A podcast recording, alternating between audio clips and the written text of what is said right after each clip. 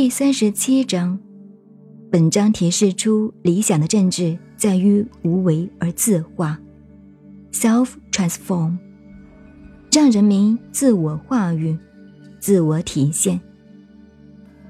静、朴、不欲，都是无为的内涵。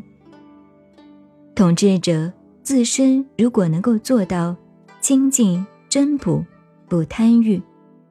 对人民，如果能够做到不骚扰、不痴迷、不扩张私人意欲，百姓的生活自然可以获得安宁。老子一再强调，统治者的态度应出于无为，顺任自然而不加以干预，让人民自我发展、自我完成。同时要完成真朴的民风，这样的社会才能够趋于安定。您好，您现在收听的是《道德经》，我是静静九恩，微信公众号 FM 幺八八四八，谢谢您的收听，再见。